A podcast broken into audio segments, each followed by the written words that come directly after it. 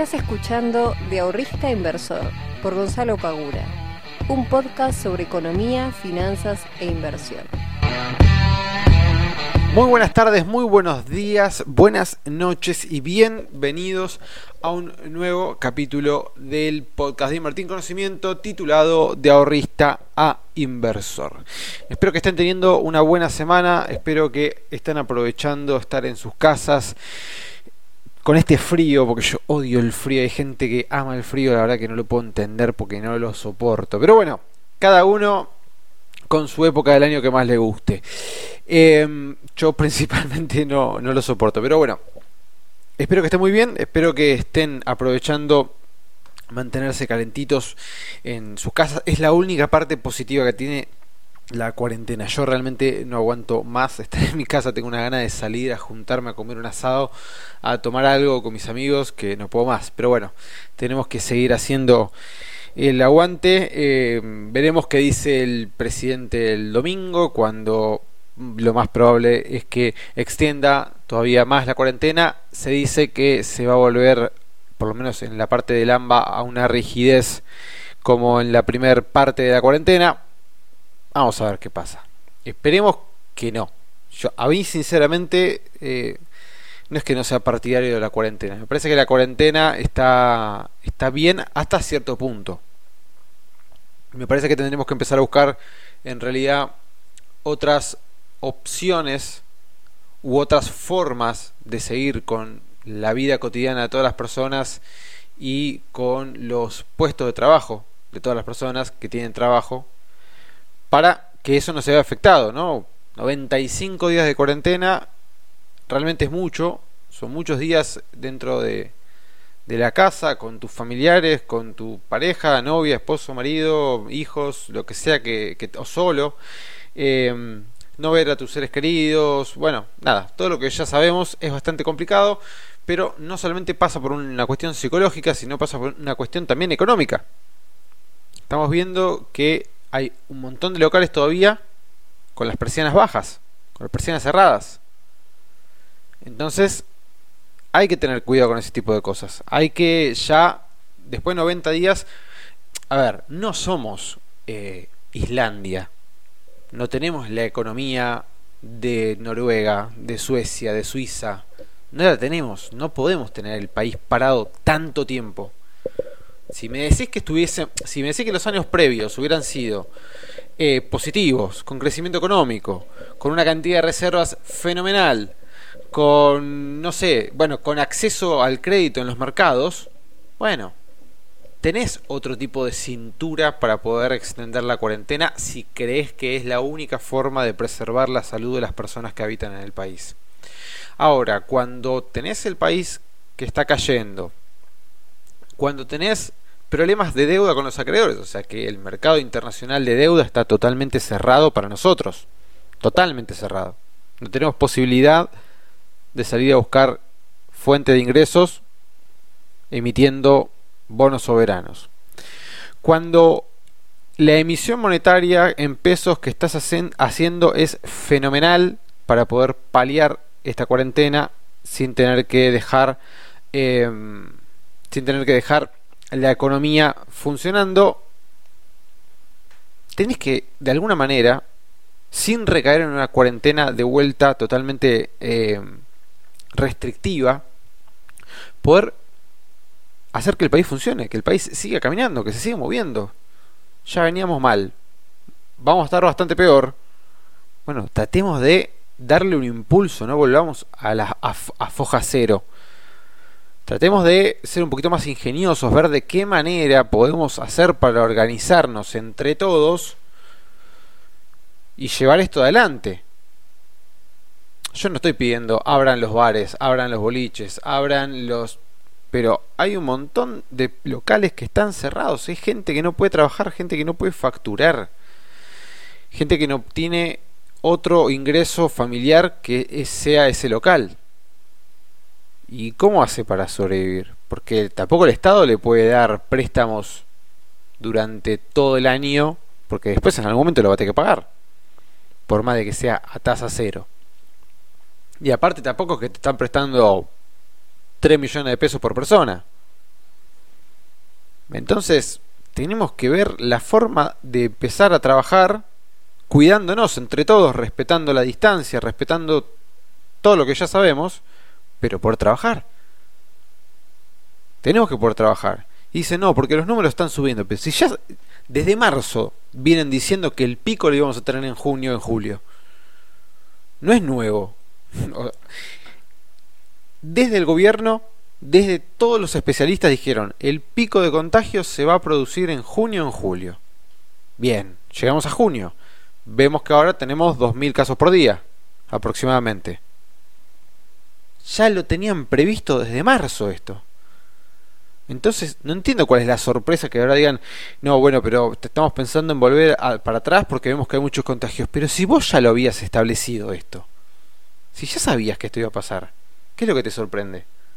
Entiendo que es obviamente una nota, una, eh, un indicador totalmente desafortunado. Ojalá fueran cero los contagiados. Pero lamentablemente no se puede. Van a seguir apareciendo. Después con el tema del running. Hay un montón de gente que necesita salir a correr porque necesita salir a, quemar la energía, a despejarse, bueno, una cuestión de salud mental y física. Eh, si nosotros como ciudadanos no nos ponemos las pilas y decimos, bueno, che, habilitaron esto, tratemos de mantener distancia, hacer las cosas bien, nos amontonamos y empezamos a correr uno al lado del otro, bueno, también nosotros no somos bastante cabezadura te sueltan, te sueltan un poquito la soga y vas y, y tirás, con todo. Bueno, no. Hay que poner entre todos, desde parte del gobierno, que se dedique a, gobernarnos, este, a gobernar el país y a ver cuáles son las mejores opciones para todos nosotros y nosotros desde nuestro lugar ponerle la mejor para evitar que si nos sueltan un poquito la soga no irnos este, de mambo básicamente pero bueno quería hacer este descargo porque lo más probable es que este domingo tengamos esa noticia que, bueno, desafortunadamente vamos a tener que estar en nuestras casas todavía y cada vez más encerrados. Em, estaba viendo los números que salieron en el INDEC sobre el primer trimestre del año en cuanto a PBI, en cuanto a consumo, y realmente es preocupante. Tengo acá en el celular, se los voy a leer. PBI en el primer trimestre cae un 4,8% comparado con el eh, mismo trimestre del año pasado. Recordemos lo siguiente, antes que siga hablando. El primer trimestre del año, estamos hablando de enero, febrero, marzo, está tomando dos meses y medio de la economía trabajando con total normalidad. Porque la cuarentena creo que inició, si no me equivoco, el 20 de marzo, o un poquito antes. Yo cumplo el 16 de marzo, el 16 de marzo todavía no había cuarentena, así que creo que arrancó el 20 de marzo. Por lo cual estamos hablando de un trimestre de actividad económica plena, sin ningún tipo de restricción, de cuarentena ni nada por el estilo. Así y teniendo 15 días, 10 días de cuarentena máxima, total, digamos. Así todo el PBI cae un 4,8% comparado con el mismo trimestre del año pasado. Luego tenemos el consumo, el consumo cae un 6,8% comparado con, de vuelta, el mismo trimestre del año pasado. Si tenemos estos números, bueno, las exportaciones caen el 4,7%, las importaciones el 16%, eh, si tenemos estos números de nivel de actividad económica en un trimestre en el cual las tres cuartas partes fueron con la economía trabajando a pleno, sin ningún tipo de restricción, preparémonos para cuando recibamos dentro de poquito la noticia de cómo fue la actividad económica en el segundo trimestre del año, porque si estos fueron los números del primero, en el segundo nos vamos a agarrar de los pelos mal. Lamentablemente. Va a ser bastante dramático. Eh, se estima que el PBI va a caer este año un 8%, lo cual es una brutalidad. Eh, pero bueno, lamentablemente es lo que nos toca. Hay igualmente, hay igualmente entre algunos economistas eh, la, la visión de que igual puede haber una recuperación económica si es que a nivel global las recesiones de todos los países no son tan profundas como se los espera. Obviamente nosotros al momento de que salgamos de esta cuarentena y al momento que empiece a trabajar la actividad económica en, su plenitud, vamos a tener que hacer las cosas cuasi perfectas, por no decir perfectas. O sea, en el más mínimo detalle que nos equivoquemos, vamos a estar en un problema bastante grave. Ahora, si hacemos las cosas muy bien, muy muy bien, puede ser, puede ser que, no este año obviamente, quizás el año que viene tampoco, pero puede ser que después tengamos un repunte económico interesante. De vuelta, esto es sí y solo sí, si se dan todas las cuestiones macroeconómicas de manera cuasi perfecta. Pasando a la parte de mercado, mientras estoy grabando este podcast, hoy lo grabé temprano, son las 4 menos cuarto de la tarde, em, estoy con el mercado abierto, todavía lo estoy mirando, no hice ninguna operación el día de hoy, pero los índices de Estados Unidos están cayendo casi un 3%, el Merval está cayendo casi un 2%, así que hoy es un día rojo, el Standard Poor's no quiere perder los 3.000 puntos. Vamos a ver si no los pierde en los próximos días. Si no los pierde, puede ser que vuelva para arriba. Si lo llega a perder, vamos a tener que controlar los 2.939 puntos, los 2.795 y en instancias ya más peligrosas los 2.665 y los 2.558 puntos serían los escalones a controlar. Así que ojo con eso. Y aquellos que están invertidos en Merval todavía eh, goza de salud buena hasta que se diga lo contrario. Ayer justo fue la charla con los miembros de la comunidad en donde hicimos el análisis de ambos gráficos. Es una charla muy linda, tuvimos el workshop el jueves pasado donde estuve contestando 15 preguntas típicas que le surgen a cualquier persona que comienza a, invertir su dinero. Em, que eh, en Instagram hace creo que ayer o antes de ayer subí una, una de ellas consultando. Así que se dieron charlas muy lindas. Y bueno, justamente ayer decíamos que tanto el Standard Poor's como el Merval por el momento gozan de buena salud. No hay retrocesos importantes, no hay algo que nos tenga que hacer asustar. Así que hasta que se diga lo contrario o hasta que veamos un, un retroceso por debajo de esos niveles que les acabo de mencionar, no deberíamos tener eh, pánico ni nada por el estilo. Es simplemente un retroceso que, como siempre, los retrocesos, mientras sean controlados y estables, son buenos, normales y sanos. Porque los mercados no pueden subir o bajar de manera indefinida. Tienen que en algún momento tomarse una pausa, tomarse un respiro para, en este caso, aquellos que hayan ganado, tomar ganancias y luego, si corresponde, seguir con el rumbo alcista o bajista dependiendo del momento en el que nos encontremos. Pasando al tema del día de hoy, hoy les quiero hablar un poco sobre lo que es la planificación de nuestro retiro, de nuestra jubilación, de nuestro momento de júbilo, porque es algo que es súper importante pero que subestimamos muchísimo.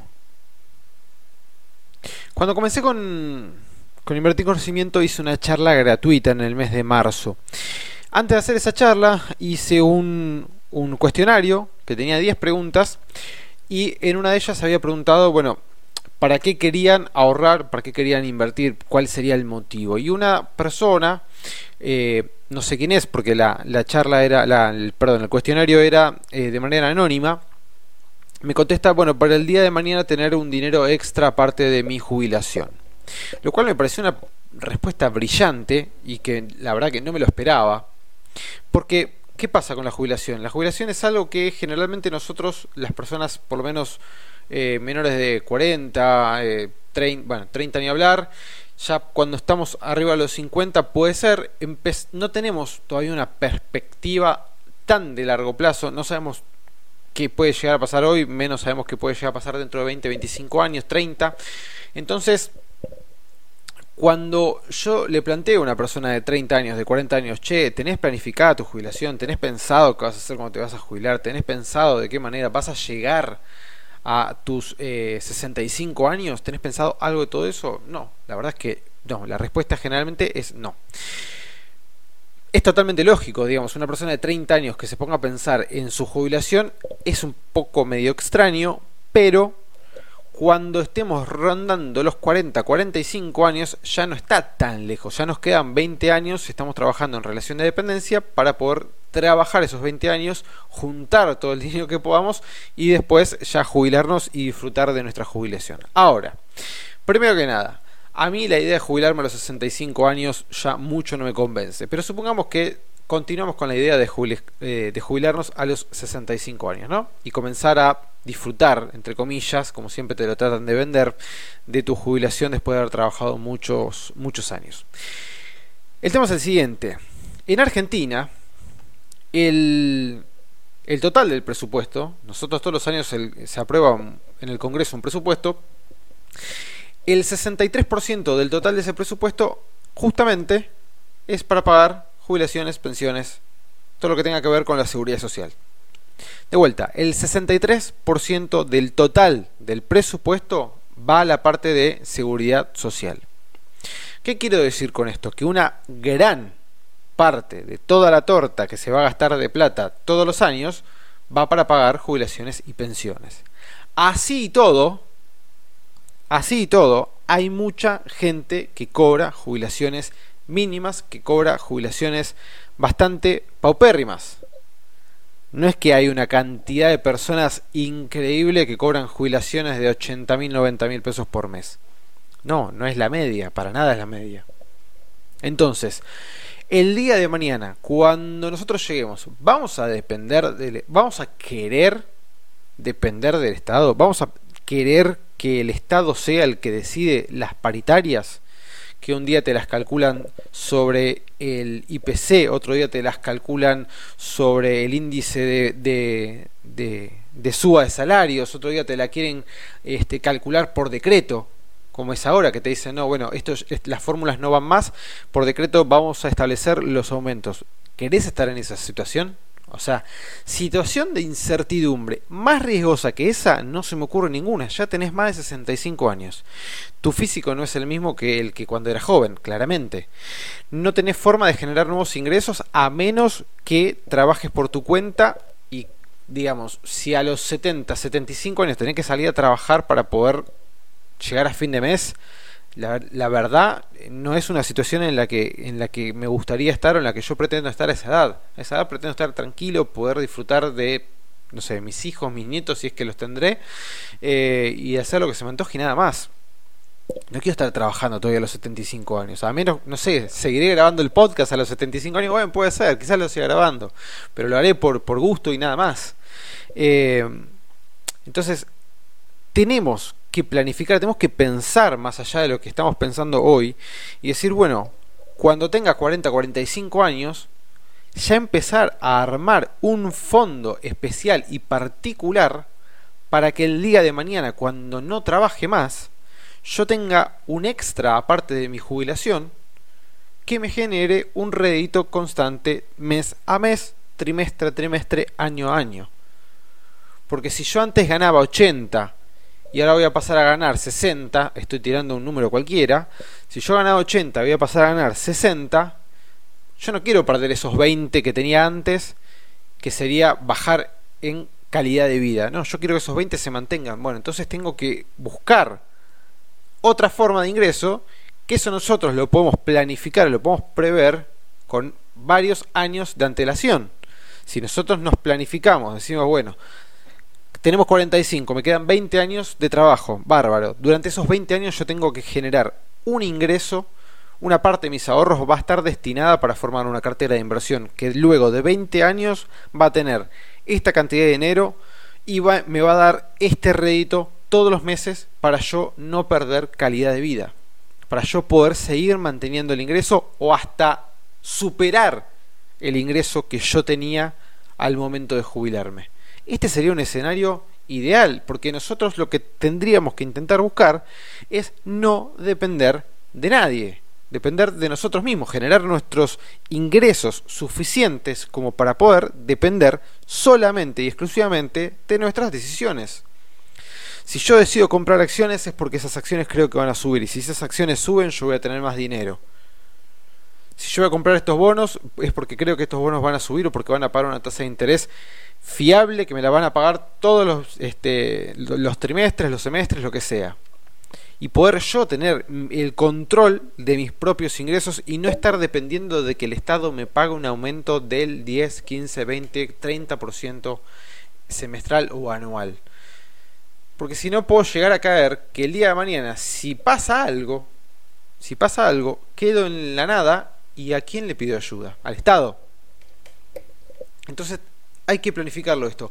No, si tenés 30 años no te digo que lo planifiques ya, pero cuando estés en los 45, 40 y pico, ya empezá a planificarlo. De la misma manera que vos planificaste para poder comprarte tu auto, para poder comprarte tu casa, para poder mandar a los chicos a la escuela, a la universidad o lo que sea, de la misma manera tenés que planificar tu retiro. Es muy importante que esto lo tengamos presente, que no creamos que no va a pasar nada, siempre puede pasar algo, lamentablemente, y tenemos que anticiparnos a eso.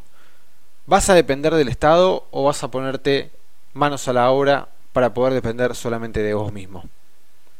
Como siempre es un placer, les mando un fuerte abrazo, que tengan una buena semana, chao.